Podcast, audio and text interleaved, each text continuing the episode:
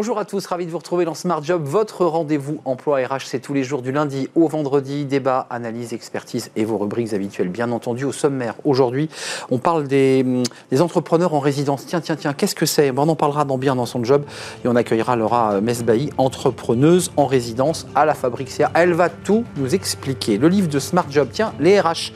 Les RH en 2030, à quoi ça va ressembler les RH en 2030 On en parlera avec son auteur Nicolas Bourgeois. 30 pistes concrètes pour réinventer l'entreprise. Et puis, dans le cercle RH, eh bien, on retrouvera les, experts de Smart Job avec l'actualité de la semaine, avec des TPE, PME qui sont en difficulté. On parlera aussi de cette réforme de l'assurance chômage, euh, acte 2, on fera le point. Puis on parlera d'Apple aussi qui rapatrie un certain nombre de salariés en télétravail pour les faire revenir au bureau. Tiens, tiens, tiens, on fera le point. Et puis, euh, évidemment, dans Fenêtre sur l'emploi, on parlera de la digitalisation du travail temporaire. Oui, l'intérim et la data eh bien, ils sont, euh, ils sont des amis. On en parlera avec François Chauvin, directeur général de Direct Skills. Voilà le programme. Tout de suite, c'est bien dans son job.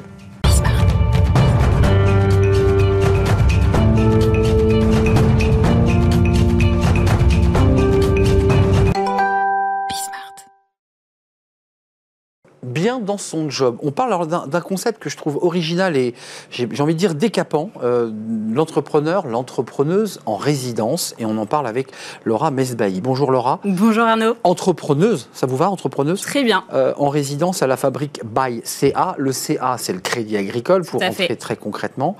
C'est quoi votre métier, Laura? Expliquez-nous. C'est quoi être une entrepreneuse, un entrepreneur en résidence? Alors tout d'abord, bah, merci d'être, euh, de, m'avoir invité, ravi d'être ici. Euh, donc effectivement, donc moi je travaille à la fabrique ByCA, qui est un corporate startup studio. Alors euh, je ne sais pas si vous avez Prenez-moi par la main, expliquez-moi tout. Alors d'abord, un startup studio, c'est une fabrique à startup. Donc jusqu'ici, euh, tout va bien plus ou moins. Euh, on va en fait booster euh, l'entrepreneuriat, aider les entrepreneurs à monter des startups grâce à du capital financier d'un côté et à du capital humain avec de l'expertise, marketing, produits, technologie. Vous leur apportez les outils on leur apporte tout ce qu'il faut Mais pour les monter idées leur, aussi, si j'ai bien compris. exactement, les idées également. Euh, donc en fait, euh, pour, revenir au Startup Studio, donc on est un corporate Startup Studio, donc on est affilié euh, à un grand groupe. Il s'agit du Crédit Agricole. Mmh. Et justement, on, on, existe depuis à peu près trois ans. On a lancé huit startups sur des sujets assez variés, justement, avec des idées assez variées. Autour de la banque, on est d'accord, on reste dans les sujets de la banque. Hein. On reste dans les sujets financiers, mais la fintech, c'est extrêmement large. Donc, je vais vous donner deux exemples. On a lancé Blanc, qui est un compte pro pour les indépendants et les TPE. Hmm. Et plus récemment. Très. Exactement. Plus récemment, on a lancé Sline, qui aide les e-commerçants à switcher leur business model vers la location. Donc deux, deux choses très différentes. Euh, Laura, d'un point de vue un peu, un peu littéraire, quand on est un écrivain en résidence, c'est-à-dire globalement, vous avez une très jolie maison, on vous y accueille, vous écrivez votre livre, vous êtes au calme, vous avez du café de bonne qualité, puis à la fin, vous rendez votre livre. Ça, c'est pas comme ça. Euh, moi, je suis start-upper, je frappe pas à la porte en disant j'ai une super idée qui va révolutionner. Les idées viennent de vous. Alors, les idées, effectivement. C'est ça qui est un peu disruptif. C'est ça. C'est que, en fait, entrepreneur en résidence, c'est un métier assez particulier et un peu différent de l'entrepreneuriat classique pour trois raisons. La première, c'est l'équipe de foot. C'est-à-dire que premier jour, on arrive dans les super locaux avec une super équipe euh, qui va justement nous aider à monter un projet. Donc on n'est pas tout seul, isolé. On n'est pas tout seul. On est intégré dans la fabrique. Exactement. D'accord. La deuxième, c'est la rapidité. On va, aller, on va pouvoir aller dix fois plus vite que l'entrepreneuriat classique. Parce qu'en fait, avoir une idée, lancer un projet, c'est pas le plus difficile. Hmm. Le plus difficile, c'est d'aller chercher des parts de marché et de l'attraction. Et le Crédit Agricole, c'est 24 millions de clients, une entreprise sur trois en France. Donc on a en fait un canal de distribution qui nous permet d'aller chercher des super parts de marché. Euh, vous, Laura euh, Mesbahi, votre boulot, c'est quoi? Parce que j'ai l'impression que la Fabricia, c'est un peu une tour de contrôle, euh, voilà, et, qui, autour d'elle, a des, des petites structures qui sont très innovantes et disruptives. Votre boulot, c'est quoi? C'est de les réunir C'est de les accompagner C'est quoi? C'est de régler leurs problèmes? Notre boulot, en fait, c'est vraiment de monter des startups. Donc moi, je suis spécialisée en tant qu'entrepreneur en résidence sur le 0 à 1. Donc concrètement, mon job, ça va être, ça va être euh, d'identifier des segments de marché qui sont en forte croissance, avec des besoins clients qui ne sont pas encore suffisamment euh, adressés, et de regarder où est-ce que le Crédit Agricole pourrait justement être pertinent de se positionner. Euh, la stratégie à, moyen terme, c'est de se dire Crédit Agricole, banque agricole, banque du milieu rural pour le dire simplement, avec la Fabrique CA et votre stratégie, c'est que vous adressez de nouveaux clients là, vous allez chercher les jeunes. Alors, on va Il y a chercher de ça. On, on a vraiment, on peut, on a des startups justement qui adressent les particuliers, d'autres des très grandes entreprises, certaines les banques, certaines les TPE, les PME. Donc, pour le coup, on ne se met pas de limite sur, euh, sur les, les clients. Alors, vous avez des idées, j'ai bien compris. Vous avez des choses, vous dites, tiens, là, là, il y, y a un secteur qui n'est pas, qui n'est pas traité, il faut le développer.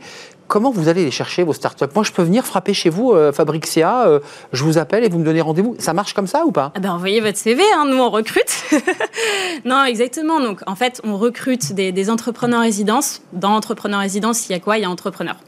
Donc, il faut avoir un mindset entrepreneurial, c'est-à-dire, pour moi en tout cas, avoir la possibilité, la capacité d'avoir une vision macro des choses, pouvoir analyser un marché, une problématique, et également avoir envie et savoir mettre les mains dans le cambouis. Donc ça veut dire concrètement que les deux exemples que vous avez cités, je peux les trouver commercialement. Je vais sur Internet et je peux consommer euh, cette création. Elle existe. Ah oui, les huit startups qui sont lancées, euh, tout à fait, elles sont. Elles sont produisent de la elles valeur. Produisent, euh, bah, justement, la, la première Blanc, euh, il y a plus de 50 employés, euh, d'autres ont plus de 20, 25 employés. Donc oui, oui, c'est vraiment des startups qui sont sur le marché aujourd'hui. Combien de personnes là sont dans cette fabrique aujourd'hui qui poussent Mm. la porte des bureaux chaque matin ou presque? Et bien, plus de 100. Plus de 100. Euh, Aujourd'hui, on est un vrai, un vrai groupe, en fait. un vivier. C'est ça, avec le Startup Studio, toutes les startups qui ont été créées et qui sont euh, bah, à différents étages de, de nos locaux. Ça veut dire que là, vous avez cité des exemples concrets qui sont aboutis, qui sont vivants, qui créent de l'emploi. Dans les 100, là, euh, j'imagine qu'il y a des étapes, des évolutions. Il y a ceux qui sont en gestation, il y a ceux dont vous dites euh, c'est pas encore affiné. Qui tranche là? Il y a un comité, vous vous réunissez. Comment ça se passe pour savoir le moment où on va vraiment basculer? Justement, donc, une fois qu'on a identifié un segment de marché pertinent, comme je le disais tout à l'heure, on va aller convaincre euh, notre investisseur, donc la fabrique, de créer une start-up sur la base d'une proposition de valeur qui est claire, d'un business plan, euh, d'une stratégie de distribution. Et c'est là qu'on va lancer vraiment l'entreprise. C'est vous qui le portez, enfin, d'un point de vue verbal. Il y a un moment donné où il faut quand même convaincre, il faut, que, Bien il faut sûr. porter le projet. C'est vous accompagné du, du start-upper ou du jeune entrepreneur? Comment ça se passe ça? C'est c'est l'entrepreneur résidence, effectivement, qui porte cette voie-là C'est lui et qui- va devoir convaincre. Oui, ouais, bien sûr. Hmm. Et ça, c'est un moment difficile, j'imagine, non? Bah, c'est c'est challenging, mais c'est un défi Ah, C'est est un grand oral quand même. bah oui. Oui, ouais, ouais, Euh, bien sûr. Beaucoup de, de candidats, et j'imagine que c'est un peu l'effet entonnoir. Là, vous en avez 100. Euh, vous devez. On a 100 employés, hein, juste 100 pour préciser. Non, mais vous Ouais, êtes ouais. submergé de demandes, j'imagine. Il y a beaucoup d'entreprises qui veulent y rentrer, non? Comment ça se passe? Alors, euh, on a beaucoup d'idées, mais après, il faut regarder vraiment. Aujourd'hui, le marché de la fintech, il y a énormément de, de choses qui se passent, ça bouge énormément. Et nous, en fait, notre chance, c'est justement ce canal de distribution. En fait, le fait qu'on ait moins de risques aussi, puisqu'on est quand même dans un contexte, on en parlait tout à l'heure, géopolitique, économique, qui est assez instable. Hmm. Beaucoup de startups qui ont du mal à aller chercher les fonds nécessaires à leur survie. Mais là, il y a une garantie, j'allais dire une garantie, parce que le Crédit De notre Agricole côté, est, voilà. une, est une structure solide. De notre Euh, côté, voilà, on est beaucoup moins impacté par tout ça. Donc l'idée quand même, c'est qu'il y a une réflexion chez des banques traditionnelles euh, de s'ouvrir, de développer, d'inventer la banque de demain. C'est bien cela C'est exactement faire. ça. C'est exactement ça. C'est que nous, voilà, on, nous donne en fait tous les moyens qui nous permettent de créer euh, les startups qui vont justement être les services financiers, l'expérience bancaire et financière de tout le monde euh, demain. Merci Laura Mesbaï de nous avoir expliqué ce, ce nouveau métier. Je vous en prie. n'est pas réellement un métier, d'ailleurs, qui est un concept presque intellectuel. Entrepreneuse en résidence à la fabrique CA, vous trouverez très facilement le- l'adresse. Euh, Internet pour le moins, peut-être l'adresse physique. Si vous avez des projets, envie de rencontrer évidemment cette, cette fabrique CA, qui est, qui est la banque de demain. Exactement. Merci de nous avoir rendu visite. Merci Euh, beaucoup à vous. On parle du livre de Smart Job. Maintenant, c'est important parce qu'on s'appuie souvent sur des livres pour essayer de comprendre le, le monde. Et chaque semaine, le livre de Smart Job, un auteur qui nous parle d'emploi, qui nous parle de, de RH. Aujourd'hui, on parle RH. Et j'accueille mon invité.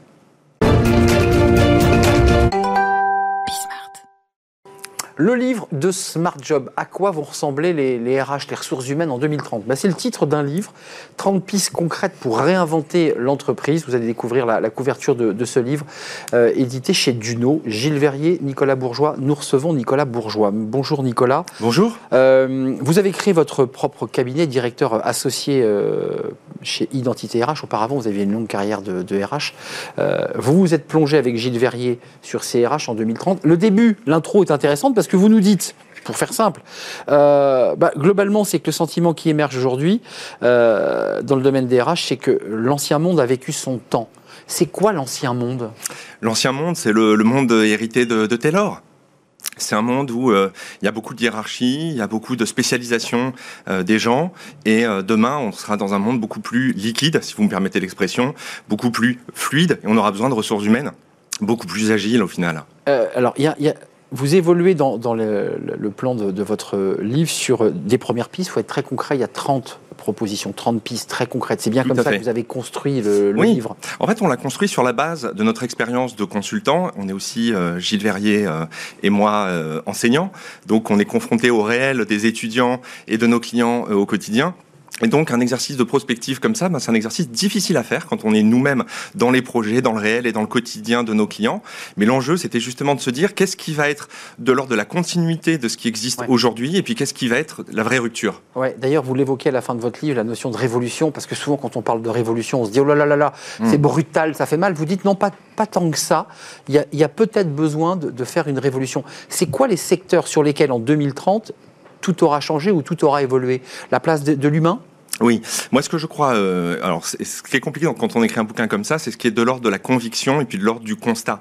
Et c'est vrai que même politiquement, j'ai envie de dire, j'ai envie que l'humain soit beaucoup plus euh, au cœur euh, des organisations de demain. Et puis tous les jours, on voit que c'est pas forcément le cas. Ce que je crois, c'est que la vraie révolution, on parle beaucoup de révolution digitale, de métavers, etc. On est dedans, là. Mais bien sûr, il y a des développements sur ces sujets-là qui sont clés, qui sont extrêmement importants pour les DRH et l'ensemble des managers de l'entreprise. Mais finalement, ce qui va le plus bouger, c'est ce que nous, on appelle le modèle relationnel. C'est-à-dire que demain, ce que la euh, direction des ressources humaines doit accompagner, les DRH doivent accompagner, c'est beaucoup plus la capacité des managers à véritablement faire vivre un nouveau modèle relationnel plus respectueux, qui génère beaucoup plus euh, euh, d'autonomie, de responsabilité, de confiance. Et finalement, ce sont des choses qui ne sont pas technologiques. C'est des choses qui sont très humaines et qui sont très managériales. Je trouve que c'est la partie intéressante, très très intéressante sur le lien entre technologie, parce que vous dites très souvent, quand on parle de révolution RH, hmm. on parle que de data, on parle que de, de, plateforme SaaS qui va régler le monde. Vous dites non, non, non, on peut aussi être prospectif, inventif et intelligent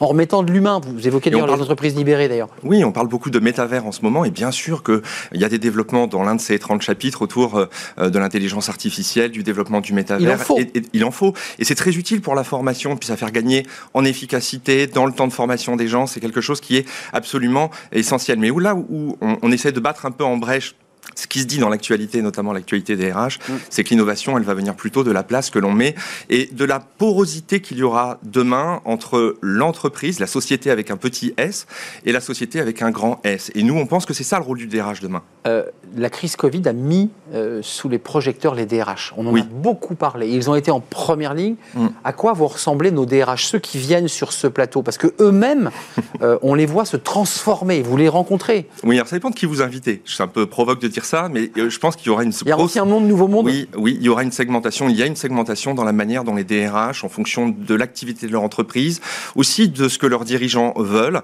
Finalement, il peut y avoir une société un peu à deux vitesses. On voit de plus en plus des organisations qui sont qui mettent vraiment l'humain au cœur de leur mode de fonctionnement, au cœur de leur raisonnement, qui investissent sur l'humain, et d'autres qui mettent beaucoup moins l'humain au, cœur de leur, euh, de leur business. Euh. Et donc, on aura des DRH un petit peu dans ces deux écoles. Peut-être, pour répondre précisément à votre question, le, le, le, DRH de demain, il sera agile, mais en fait, L'agilité, vous l'avez dit, dans la crise Covid, on a vu que en quelques jours, quelques semaines, ils ont travaillé sur l'organisation du travail, les horaires, euh, négocier. Donner l'ordinateur, câbler. Donner l'ordinateur. Ils ont fait énormément de choses. Donc, par rapport à ce que j'ai dit juste avant, je crois que le, le DRH de demain, c'est un DRH certes connecté, digital, euh, euh, agile, accessible. accessible, mais c'est surtout un DRH qui euh, est stratège et qui s'articule bien, je ne sais pas si le mot est très joli, mais dialogue bien avec les business, comprend mm. euh, leurs, leurs enjeux et réussit par moment à convaincre de la place de l'homme, de l'humain, son comité de direction. Et vous savez que les DRH que vous allez peut-être recevoir après, ils ont peut-être un rôle en COMEX, parfois pas vraiment. Il y a peu de sujets, j'en terminerai par ça, mais il y a peu de sujets humains qui sont à l'ordre du jour des, des COMEX. Quand on prend un ordre du jour, il y a 12-15 points, et puis à la fin, il y a les sujets RH vite fait, les nominations. Il y a beaucoup de finances, de marketing, euh, de commercial, enfin en tout cas ce qui mmh. fait rentrer de, de, l'essence dans, dans, le moteur. Le, DRH, souvent, il arrive un peu en bout de chaîne. J'ai une formation à proposer, bon, on verra plus tard. Il y a un peu de ça. Hein. Alors que, oui, exactement. Alors que chacun des points que vous avez évoqués, c'est-à-dire le directeur commercial qui arrive et qui dit j'ai un enjeu bah de qualité de mon service commercial, celui qui est en face à face client qui dit j'ai un problème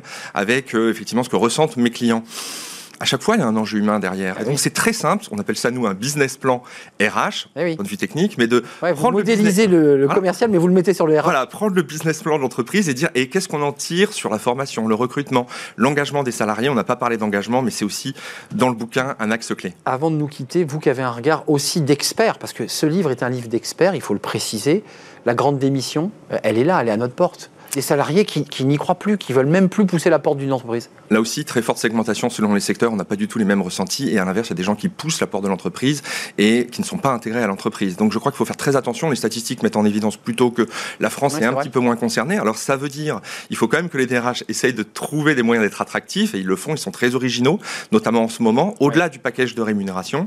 Mais globalement, je crois qu'on a plutôt un enjeu de faire que l'entreprise soit plus intégratrice. Merci beaucoup. À lire ce livre si vous vous passionnez pour les, les sujets euh, RH. Et pas seulement d'ailleurs, parce qu'il y a aussi des visions prospectives. Il y a du diagnostic, il y a de la prospective à travers ces 30 pistes. euh, qui Moi, je pense que c'était un travail qui vous a pris beaucoup de temps, ce, ce livre. Non? Un petit peu, oui, évidemment. Un petit peu. Oui, oui, on a travaillé tous les deux beaucoup, puis on a beaucoup interrogé nos clients et puis, puis des experts. Faire remonter évidemment euh, bah, le, le terrain. Gilles Verrier, Nicolas Bourgeois, merci d'être venu Bah, nous, merci nous vous. rendre visite. Merci. Euh, les RH en 2030, 30 pistes concrètes pour réinventer l'entreprise, sorti chez Duno. Il est sorti. Il est dans les meilleures librairies, c'est comme ça qu'on dit. hein. Ah, c'est comme ça qu'on dit. C'est comme ça Merci de nous avoir rendu visite. On fait une courte pause, le cercle RH et le cercle des experts, comme chaque vendredi, à la découverte de l'actualité de la semaine. Elle est riche, l'assurance chômage, TPE, PME en difficulté, une inflation bah, qui baisse un tout petit peu. Puis on parlera d'Apple, tiens, Apple, la pomme, qui rapatrie les salariés, qui en a un peu marre du télétravail. On va tout vous expliquer avec nos experts. C'est juste après la pause.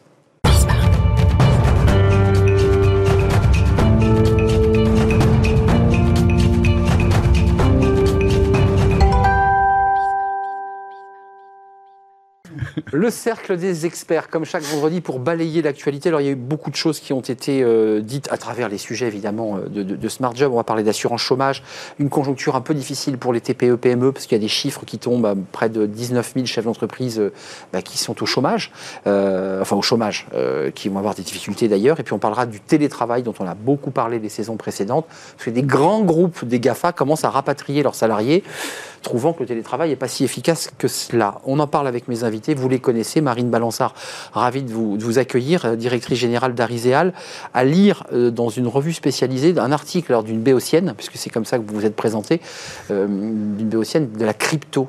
Euh, voilà, vous nous prenez par la main, vous n'y connaissez rien, et vous avez écrit un article qui est assez sympa d'ailleurs. En fait, la plupart des femmes n'y connaissent rien. C'est un peu l'angle de l'article. Ouais, d'accord, c'est un peu... crypto, c'est un boys club. C'est le thème des barbecues, mais version inversée. Exactement. Merci en tout cas d'être là. Pierre Guillet, euh, PDG d'Esion, merci d'avoir répondu à l'invitation. Président des entrepreneurs et dirigeants chrétiens. On vous écoutera sur tous les sujets d'actualité dont on va parler. Jean-Christophe Sibéras, président de New Bridges. Euh, J'ai rajouté le S cette fois-ci pour cette nouvelle saison. Et vous avez une, un parcours dans les RH, tant dans le privé que dans le public. Merci à vous trois. Commençons par. Le, alors, acte 2, puisqu'on en avait parlé tous les trois, me semble-t-il, la- le- l'acte 2 de la réforme de l'assurance chômage. Comment vous la décryptez, Jean-Christophe Sibéras Tiens, je vous regarde je vous pose la question. On, a fait une réforme il y a six mois. Et, les Français, à peine habitués à cette réforme, en tout cas les- les allocataires, on leur dit il y en aura une deuxième. Comment vous, vous la regardez, cette réforme?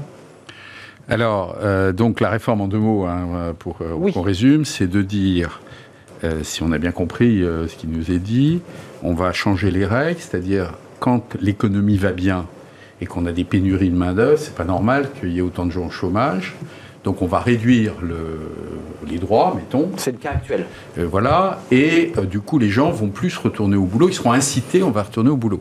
En revanche, quand si, ça va mal, enfin je veux dire si on retrouve des situations de, de récession, de chômage plus important, là pour le coup, les, comme les gens vont avoir plus de mal à retrouver du boulot, Donc on module. ah, voilà, mod- c'est une idée de, de modulation en fonction de la conjoncture économique. Attendez, L'idée, c'est quand même qu'une partie des Français, c'est ce que j'ai entendu Oui. chez Laurent Vauquier, puisqu'on euh, parlons-en un tout petit peu, lui, il dit on est dans un, un pays de l'assistanat et on n'incite pas les gens à travailler.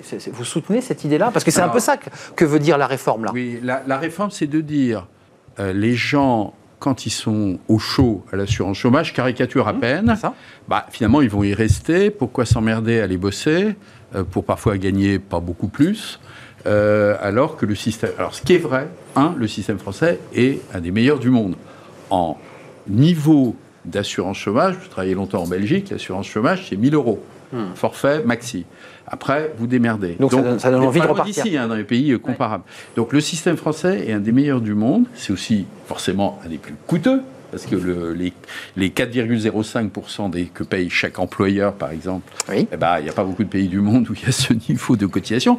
Donc c'est coûteux pour les salariés et euh, pour, pour les Patronal et salarial en charge. alors, euh, que, que- donc effectivement, et c'est un système qui a évidemment beaucoup souffert financièrement pendant la crise Covid, parce que là, pour le coup, il a Pas fallu, euh, il a fallu Chômage partiel. contribuer. Il y a eu même des financements de l'assurance chômage pour financer le chômage partiel qui avait été mis en place.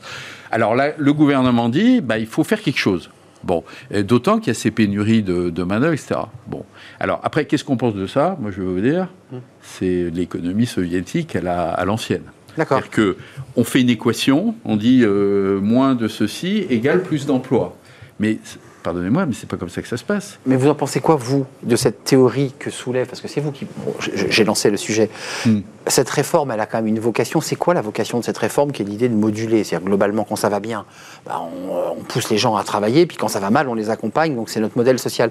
Ça vous va, ça, cette- cet acte 2 de la réforme euh, de l'assurance? Je partage un peu votre point de vue. C'est, en fait, c'est une forme de nudge, c'est-à-dire euh, si euh, vous perdez votre travail, mais que dans votre région tout va bien, eh ben, vous n'aurez pas beaucoup d'allocations chômage parce que on estime, il est estimé que vous devez euh, traverser la rue pour reprendre euh, Une célèbre expression. euh, préférée euh, pour retrouver un travail. Donc euh, Aujourd'hui, c'est pas faux. On a juste. enfin, Excusez-moi, c'est vrai ou pas? Parce qu'aujourd'hui, la pénurie d'emploi fait que si on traverse la rue, on peut trouver un emploi. Il y a une pénurie d'emplois dans tous les secteurs, effectivement. Euh, C'était un peu réservé à l'hôtellerie, restauration, euh, l'agriculture. Et maintenant, c'est généralisé. On entend tous autour de nous des chefs d'entreprise qui disent qu'ils n'arrivent pas à recruter, ou pire, qu'ils n'arrivent pas à garder les personnes qu'ils ont recrutées. Donc, excusez-moi, je m'adresse au président des EDC, ça va dans le bon sens, dans l'idée que, à, à travers votre réseau de- d'entrepreneurs et dirigeants chrétiens, vous devez avoir le même son de cloche.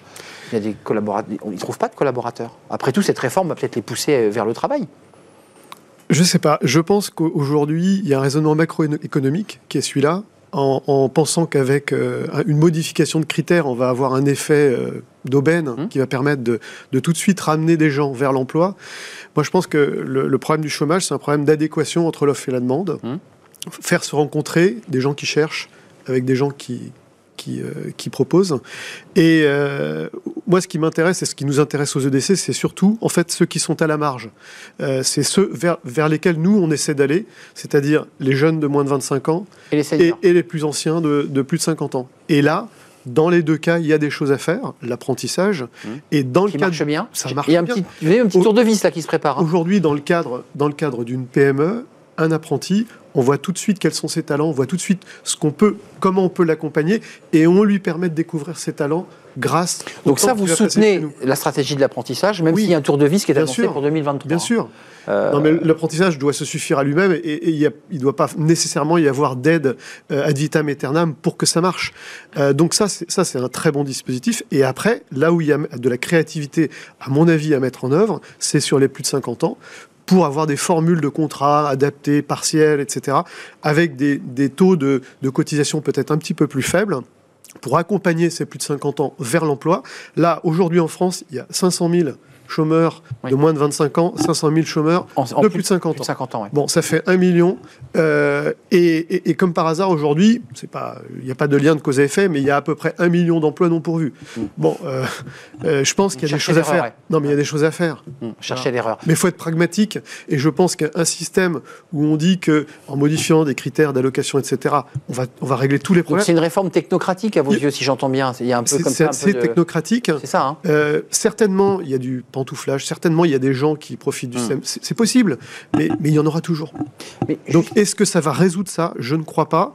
Par contre, ce qu'il faut, c'est c'est se- se- s'intéresser aux individus, aux problèmes euh, de chaque. Donc individualiser au plus près les besoins de- et les demandes et les formations. C'est du coup humain. Mettons les pieds dans le plat avant de parler des TPE, PME, parce que là, on voit des chiffres qui sont un peu alarmants, comme de chefs d'entreprise qui se retrouvent sur le carreau, hein, on peut le dire. Mhm. Un mot quand même sur les baisses de charges, parce que euh, le chômage, non mais voilà, oh, première émission de rentrée, parlons-en. Euh, c'est un sujet dont on, est- on ne parle pas, mais les salariés disent, moi je suis pas assez payé. j- donc j'ai pas envie d'aller au boulot sur des postes à 1200 au SMIC. Vous avez des chefs d'entreprise qui vous disent mais moi je suis prêt à payer plus, mais, mais je suis à 53% de charge. Et c'est un sujet dont personne ne parle. Et, et par ailleurs, il faut faire une réforme du chômage pour pousser les gens à aller travailler. Enfin, je, je ça colle pas là, non Non, mais on. Un mot chacun. Et, et Oui, Marine, Enfin, un mot. Pour finir sur l'histoire, et je suis ah, vous voulez pas répondre à ma question sur les charges Si, je vais dire, mais quand même, ça fait cinq ans et même plus qu'on se dit sur le marché du travail, la, la rencontre, c'est la rencontre de compétences. Vous avez besoin, vous êtes une entreprise, vous avez besoin de compétents. Si on vous envoie des gens, des demandeurs d'emploi, Pas compétents. qui sont pas compétents. Vous pouvez les payer un peu plus, ça les rendra pas compétents pour autant. Euh, voilà. Vous c'est pouvez, ils peuvent venir vous voir peut-être plus nombreux parce que peut-être que le système d'assurance chômage est, est durci. Oui, mais ça les rendra pas plus compétents pour autant. Le patron Donc, sera en galère. Très honnêtement, la question, euh, euh, la question, elle, est, elle, est, elle existe. De la, de- il y a des, il y a des besoins de main d'œuvre. On a des, on a Un million voilà. et un million dehors. Mais, mais la vraie question, c'est comment on accompagne. Donc, on a parlé de l'apprentissage, la réforme de la formation, la formation des demandeurs d'emploi. C'est ça où il faut mettre. Marine. Balançard, vous avez souri, je vais vous entendre chacun à votre tour, parce qu'après on parlera des, des TPE, mais les charges. Oui, On le lève ce sujet ou pas? Ou est-ce que globalement c'est sanctuarisé, cristallisé, on n'en parle plus? Mais non, mais ça peut pas être sanctuarisé. C'est Bah, hein. ultra coûteux pour les chefs d'entreprise.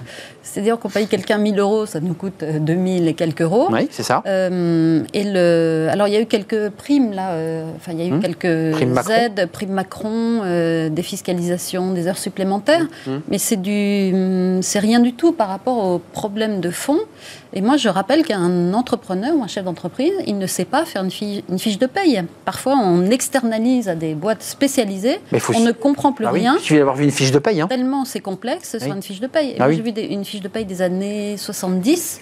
Euh, il n'y avait que quelques lignes. Donc, On est d'accord. Pas longtemps, euh, les années 70. Les charges, on y touche. Voilà. Qu'est-ce que vous en dites, vous, aux EDC Parce que vous êtes à la tête d'une organisation, vous, vous êtes invité à la REF, enfin, vous avez votre mot à dire. On, les- on y touche à ces charges ou pas? Ou on dit c'est notre modèle social qui est effectivement protecteur et qui permet euh, euh, aux Français d'avoir euh, bah, un modèle social qui, qui leur garantit une sécurité? Les charges sont trop élevées aujourd'hui. Elles pèsent trop sur l'économie, elles pèsent trop sur l'emploi, elles pèsent trop sur les PME. Et aujourd'hui, on pourrait garder des entreprises en vie si on baissait les charges. On pourrait créer de nouveaux, em- nouveaux emplois si on baissait les charges. On a un problème aujourd'hui de charges en France. Il faut, voilà, on a les problèmes de charges salariales, les problèmes de charges de production. Bien sûr. On a un problème de fiscalité. Euh, donc c'est un véritable sujet, un serpent de mer en France. Mais oui, il y a un problème. Je reviens juste sur ce que vous disiez tout à l'heure concernant. euh, Je fais un tout petit retour arrière, à- en arrière. Bon, c'est peut-être un tout petit peu euh, euh, utopiste ce que je vais dire, mais c'est pas grave. Euh, moi, je pense qu'il faut réenchanter le travail. C'est-à-dire qu'aujourd'hui, euh, euh, on entend les organismes euh, salariaux ne ils ne parlent plus du travail, ils parlent de la défense des intérêts, mais la valeur travail donne de la dignité à la personne. Et aujourd'hui, si on veut réunir euh, les gens et si on veut recréer en fait une dynamique, Ouais. il faut réenchanter le travail Le travail, c'est et bon redonner goût au travail. Et ça, ça passe, ça passe par l'école. Dès le départ, il faut parler du travail. Et je pense que les stages, euh, les petits stages de troisième, etc. Et puis après, les, les- la Hmm. À guérir multiplication. la jeunesse. Exactement. Euh, 18 519 chefs d'entreprise ont perdu leur emploi au premier semestre 2022. Ça, c'est un indice, parce que euh, là, il y a France Stratégie, puisque vous êtes aussi un des acteurs de France Stratégie. Ça, c'est un indice euh, de, de quoi? D'un malaise, d'un- d'une difficulté TPE, PME, d'entreprises qui vont mal Non Pas. Écoutez, il faut, faut être prudent. hein. D'accord, ok. Pourquoi? Parce que on a tous dit, je crois qu'il y avait un constat unanime, qu'il y a eu une parenthèse où beaucoup d'entreprises sont restées en vie artificielle pendant la, Perfusion. pendant la crise. Là, le début de- du retour à la normale euh, par rapport au chômage partiel qui, est- qui, est- qui disparaît quasiment totalement est ce qu'on a fait. Et donc, il y a un moment où euh, les remboursements des prêts garantis par l'État commencent à arriver. Donc, au fond, il y a eu un, il y a un effet de décalage. Peut-être des entreprises dont on parle, euh, finalement, elles auraient peut-être disparu, les mêmes, les mêmes, Avant. avant. Oui, ça Parce que, euh, très honnêtement, le marché du travail, bah, c'est un marché de concurrents. Il y a des bons, il y a des moins bons. On meurt, et les on moins bons, à un moment donné, ils tiennent plus le coup et euh, ils ferment et ils font autre chose. Donc, moi, je dirais, il faut, faut peut-être prendre un peu plus de, de recul. Oui, ça se regarde. Il faut prendre un peu de recul et regarder peut-être, je ne sais pas s'il y a des enquêtes qualitatives, d'aller interroger un échantillon en disant finalement, qu'est-ce qui fait qu'aujourd'hui vous, vous arrêtez ou vous fermez? Ouais, il y a une petite différence d'ailleurs entre les SARL et les SAS. Ouais. Enfin bref, ce sont des détails un peu juridiques. Mais vous en pensez quoi? C'est un indicateur d'un début de quelque chose qui va pas bien ou il faut rester prudent? Pour moi, non. C'est tout à fait normal que des entreprises périclitent. C'est la vie. la vie économique. Économique. Et c'est absolument normal. Il faut le comparer peut-être aux créations d'entreprises. Et je crois que sur la même période, euh, c'est 90 000 entreprises qui ont été créées. Donc, on vient. pourrait parler plus euh, de mutation du, voilà, de, sur le, dans l'entrepreneuriat. Et je pense que pour un entrepreneur de fermer une entreprise, c'est pas agréable, Hmm. mais c'est aussi euh, souvent euh, qu'il va recommencer un business derrière euh, sur autre chose. Vous avez des, dans votre réseau, parce qu'il faut préciser que le chef d'entreprise dans sa SAS et SARL n'a pas d'indemnité chômage. Enfin, ça, c'est un débat sur, euh, qui a été lancé par Emmanuel Macron. Mais aujourd'hui, au moment où on se parle, il n'est pas indemnisé. C'est-à-dire que Mais je crois que ça change. ça a évolué. Il a- mais ça Ça reste très faible. hein. Vous avez ouais. 800 euros par 800 mois. euros. oui, et encore, il faut que votre dossier déjà- soit accepté. Tout le monde n'a pas les 800 euros. hein, C'est très, c'est très limité. c'est très sélectif. Là, je pense que ces chiffres-là sont sous-estimés. En fait, l'étude en question, elle a été faite dans le cadre, c'est un organisme qui, qui apporte justement une garantie aux entrepreneurs, C'est vrai. donc qui- auquel il faut souscrire. Euh, moi, je n'ai aucune couverture euh, privée. Euh, si je suis demain, si mon entreprise dépose le bilan, je ne serai pas indemnisé. Donc moi, ce que je voulais On juste prend une assurance privée, effectivement, qui crée une assurance qui chômage crée une assurance chômage voilà, privée que vous Voilà. payez de votre poche. Voilà. Euh, donc moi je pense que les chiffres sont plus forts que ça parce que là en plus de ça ils ont été euh, boostés par euh, les problématiques des restaurateurs, des, hôteliers, euh, des gens qui, qui- dans le tourisme qui ont très vite périclité. C'est lié en fait à la précarité des entreprises de quelques salariés, deux trois. Dès qu'on perd un contrat ou dès qu'il y a un collaborateur qui s'en va, l'entreprise est vraiment mise en difficulté. Moi je voulais juste dire un tout petit mot là-dessus, c'est que être entrepreneur aujourd'hui, c'est accepter de prendre des risques. Mmh.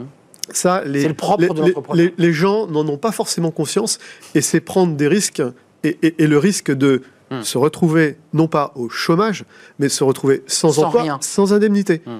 Et l'entrepreneur, il prend ces risques-là, il les assume. Parfois, on a Et engagé. comme le disait personnel. Marine à l'instant, il rebondit derrière. Parce que justement, il n'a pas forcément Hmm. euh, plein Ouais. de, de- de garanties. Ça rejoint un Oui, peu. c'est le modèle de l'assurance chômage tout à l'heure, du, du soutien et de la protection ou du risque euh, Oui, et du alors, rebond. Là, là, en l'occurrence, le dirigeant, il a accepté ça et il a fait ce choix d'aller dans cette direction-là. Mais, mais voilà, je pense qu'il faut rehausser aussi, euh, je parlais de la valeur travail, mais il faut aussi rehausser le risque pris par les entrepreneurs. Un petit mot chacun, j'en suis désolé, le débat est passionnant, mais sur Apple, parce qu'il y a eu un grand débat, le télétravail a été porté comme ça au nu, comme étant le modèle, mais Apple dit euh, euh, au 5 septembre, hein, donc c'est-à-dire euh, lundi prochain, c'est en partie, pas, il faut être euh, en partie, un retour des salariés sur site. J'ai envie de dire, pour faire la petite phrase du préfet, c'est un peu d'humour, c'est fini la bamboche, quoi. C'est un peu ça. Non, mais il y a- c'est un peu de ça dans du Apple. Mais on s'est complètement emballé sur le télétravail en Vous trouvez? complètement. Euh, en oubliant, en disant que c'était très productif, que les gens avaient été géniaux. euh, voilà. Alors peut-être que pendant la crise, les gens ont travaillé à fond de chez eux, comme ils pouvaient, mais sur la durée, je, je doute sur Fin du full la remote. hein. productivité. Et puis pourquoi? Parce que nous sommes des êtres humains et on apprend en regardant les autres faire. Et, pas Et la valeur, bureau, la euh, créativité, ouais. ça se fait dans l'interaction physique avec les gens. Donc, De- le, voilà. de deux à trois jours obligatoires au bureau par semaine. Parce que ah, le full remote avait été installé chez Apple et là, là c'est trois jours minimum. il y a pas Oui que- ou non il y a pas que Apple. élargir. Il n'y a pas qu'Apple. Euh, Enfin, Apple étant. En même temps qu'Apple, on a Airbnb, euh, même culture euh, californienne ou Hum, côte ouest, qui a sorti sa politique de remote, c'est work, ça s'appelle work from anywhere. C'est-à-dire désormais, tous les salariés dans le on monde euh, d'Airbnb, etc., ils peuvent travailler non seulement au bureau ou ailleurs, mais dans n'importe quel pays. Donc, ça, ouais, qui prend le contre-pied de la Sauf- stratégie d'Apple. Donc, en réalité, qu'est-ce qu'on voit? On voit qu'il y a pas- d'abord il n'y a pas un modèle unique. C'est pas ça, c'est bien, ça, c'est pas bien. Hmm. Il peut y avoir un modèle d'entreprise parce que selon les entreprises, c'est pas tout à fait pareil. Et c'est surtout selon aussi les gens de l'entreprise. Quand vous embauchez des jeunes générations, il y a des aspirations qui sont peut-être pas forcément les mêmes par rapport au remote. Regardez le succès des, il y a des applis entre jeunes, les digital nomades, etc. Il y a une culture. Ouais, du- c'est petit quand même en proportion oui, mais de, si du. vous voulez, vous avez des, des entreprises où, euh, alors, euh, je sais pas, Airbnb par exemple, la moyenne d'âge c'est 27 ans.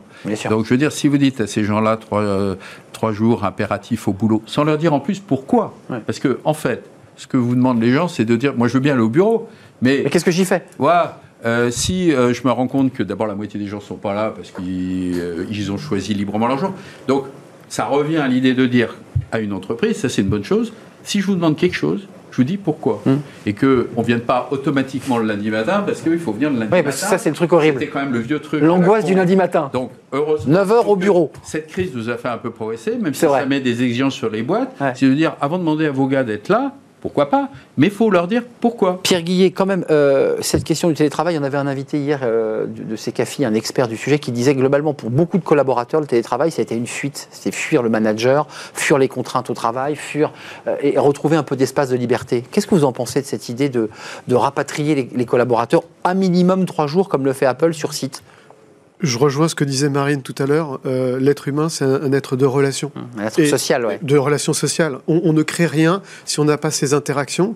Euh, je reprendrai une autre, euh, une autre anecdote de, de la, des GAFA, une autre entreprise, pas Apple, qui elle maintient le télétravail pour tous ses salariés qui peuvent le faire avec des salariés d'ailleurs qui euh, sont rentrés pendant le Covid et qui ne connaissent pas leurs collègues parce qu'ils les ont jamais rencontrés. Ouais, Et pour euh, certains qui ont développé des, des- des véritables problèmes psychiques Hum. et auxquels l'entreprise répond euh, en leur donnant une, une application pour résoudre les problèmes de santé mentale. Hum. Donc, euh, donc vous on- dites, on on- déshumanise finalement à travers ce. ce- complètement. C'est ça. Et, et- et- et là, en fait, il n'y a plus de, il y a Pas- plus du tout de- d'entreprise. Juste d'un mot, comme ce que, ce que dit Jean-Christophe, excusez-moi, il dit un truc intéressant, c'est que l'entreprise doit aussi un peu se remettre en question, c'est de se dire, bon, le côté un peu patriarcal, tu seras au bureau à 9h, bon, le type, il est là, euh, bon, les mains dans les poches, en se disant, bon, écoutez, on, on fait quoi?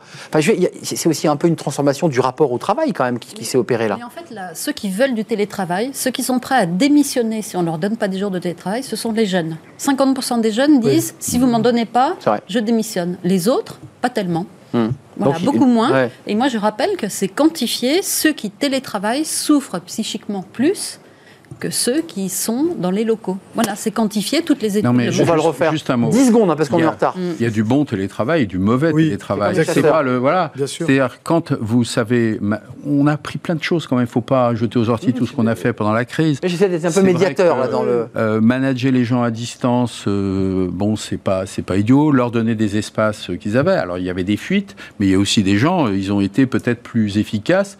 Il y a eu des études quand même. On s'est mis un peu à regarder la productivité. C'est vrai que la question des temps de transport qui ont été économisés, ça a fait aussi des gains. Donc il faut, euh, on peut faire du, télétravail euh, mauvais, nuisible pour les gens, avec des effets délétères. Et il y a du télétravail qui, au contraire, où on recherche d'ailleurs un équilibre, parce qu'en réalité, même ce que fait Apple, c'est un, certain équilibre. Oui, c'est un équilibre. trois jours, Deux jours, trois jours. Bon, voilà, c'est pas l'un ou Merci. l'autre. Merci à vous trois. On a un petit peu débordé, mais c'est- pour, le- c'est pour le plaisir de, de ceux qui nous regardent. Merci à Marine Balançard, directrice générale d'Ariceal. Euh, votre livre, on le présentera la fois prochaine. On n'a plus le temps. Décider, Euh, ça se travaille. bah, décider, ça se travaille, évidemment. Où ai-je la tête tous Pierre Guillet, merci d'être venu sur le plateau. PDG d'Esion et président des entrepreneurs et dirigeants chrétiens. Merci d'avoir répondu à notre invitation. Et merci à Jean-Christophe Sibéras, président de New Bridges, avec un, un travail, une action euh, dans France Stratégie. Je vous ai fait rire avec New Bridges. On termine avec Fenêtre sur l'emploi euh, pour euh, parler de l'intérim et de la data. Non, l'émission n'est pas terminée malgré le jingle. C'est tout de suite.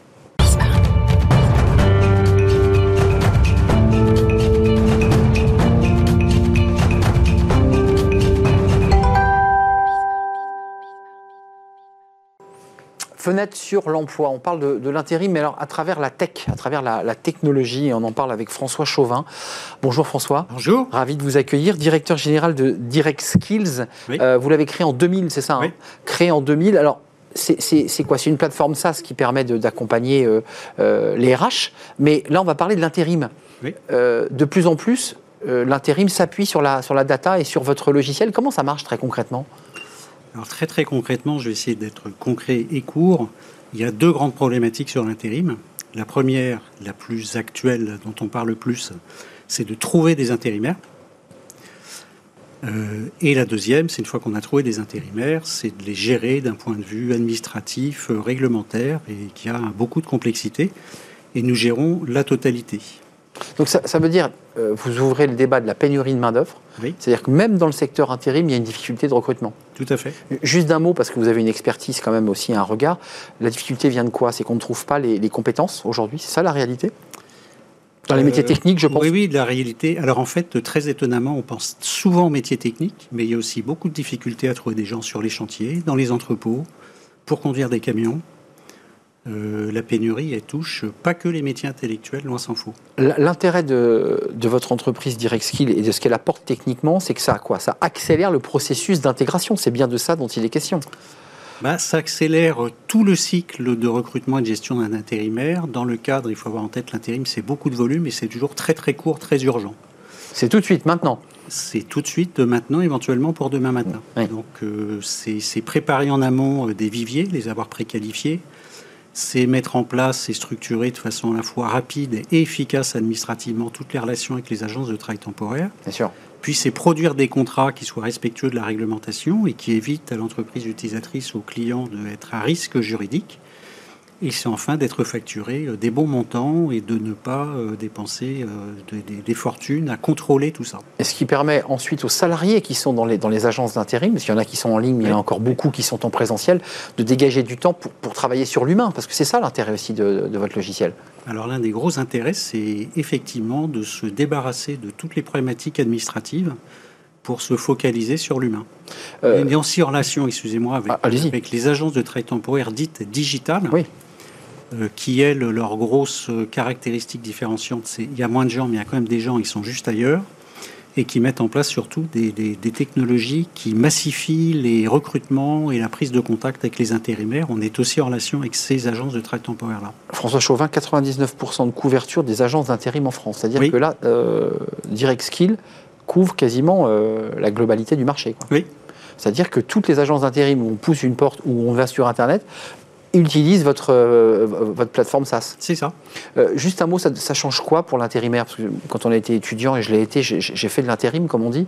Bon, c'est un peu traditionnel, on y va, Oui, on oui. prend une feuille, c'était à la main. Là, je reçois quoi? Un SMS, je reçois un mail, euh, tout est cadré. Comment ça marche pour la, la personne en bout de chaîne? Alors l'intérimaire, lui aussi, va bénéficier de dispositifs digitaux qui sont plus du ressort des agences de travail temporaire que de nous, mais ils en bénéficient quand même. Et ce que notre prestation en particulier va lui apporter, c'est une meilleure sécurité juridique, une meilleure garantie qui va bénéficier de l'égalité de traitement, qui impose qu'un intérimaire soit traité euh, comme s'il était salarié de l'entreprise cliente.